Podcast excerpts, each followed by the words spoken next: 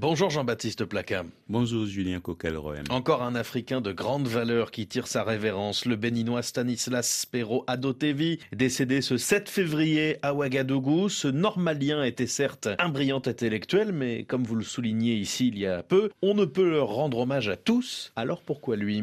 Saluer la mémoire de Stanislas Pero Adotevi est une manière de célébrer l'Afrique aussi belle qu'une finale de Coupe d'Afrique des Nations. Car s'il était de cette élite qui a longtemps valu au Dahomey, Bénin, de passer pour le quartier latin de l'Afrique, le professeur Adotevi était fondamentalement un Africain. Connu pour être béninois, il est né togolais, a été sénégalais de cœur grâce à son ami, l'écrivain Cheikh Hamidou Khan, puis burkinabé ces trois dernières décennies. Il a surtout nourri toute l'Afrique, intellectuellement parlant, par des ouvrages qui font autorité, tels Négritude et Négrologue, paru en 1972, dans lequel il engageait une brillante réflexion sur la négritude. Certes, Wole Soyinka s'est le premier frontalement attaqué au chantre de la négritude, assénant depuis l'université de Makerere en Ouganda, où se tenait en 1962 le premier congrès des écrivains africains d'expression anglaise, la fameuse sentence Le tigre ne parle pas de sa tigritude,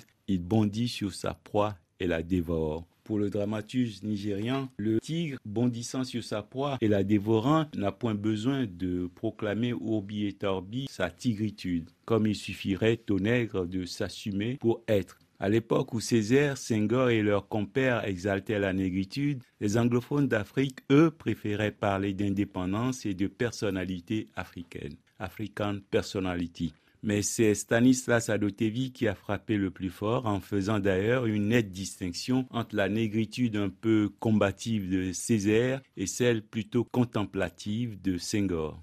Césaire n'a pas pour autant prôné une rupture radicale. Mais le profondeur sentait chez Césaire une volonté de mettre le noir en mouvement pour sa libération, sans toutefois vouloir démanteler le système français qui était pour lui le nec plus ultra, qu'il n'était donc pas question de remettre en cause. À la différence de la notion de l'African personality des anglophones, la négritude de Césaire et Senghor n'était pas une négritude de combat en effet. C'est en cela que le professeur Adotevi reprochait une forme d'inachèvement théorique consistant à ne pas vouloir le fait normal qui aurait dû être l'indépendance. Il n'empêche, le profondeur trouvait que chez le Martiniquais Césaire, la négritude était vécue d'une manière plus douloureuse que chez Senghor, le noir d'Afrique, qui n'avait lui jamais souffert personnellement du fait d'être nègre, même si les noirs d'Afrique étaient tout autant exploités. Pour le grammairien sénégalais, ce n'était qu'un concept.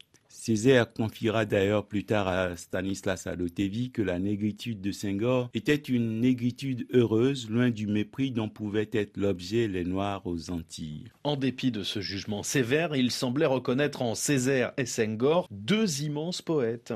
Oui, parce que Stanislas Pero Adotevi était d'une très grande humilité. Cet intellectuel avait côtoyé au Burkina où il a servi un Thomas Sankara qu'il avait lu et lui vouait une grande admiration. À la retraite, depuis près de trois décennies, il avait choisi de vivre à Ouagadougou, se fondant dans la simplicité des habitants de cette ville, loin des plages de l'Atlantique où il est né, quelque part entre le Togo et le Bénin. Pour l'Afrique, sa disparition, même à 90 ans, est une perte d'autant plus grande que cet intellectuel était une véritable bibliothèque. Pour reprendre l'expression chère à Amadou Pateba, elle vient de brûler. Encore une pour que la jeunesse de ce continent ne soit pas demain réduite à s'accommoder de maîtres à penser autoproclamés d'envergure toujours moindre, l'Afrique devrait peut-être songer à numériser ses trésors vivants avant qu'il ne soit trop tard. Jean-Baptiste Placa, merci beaucoup.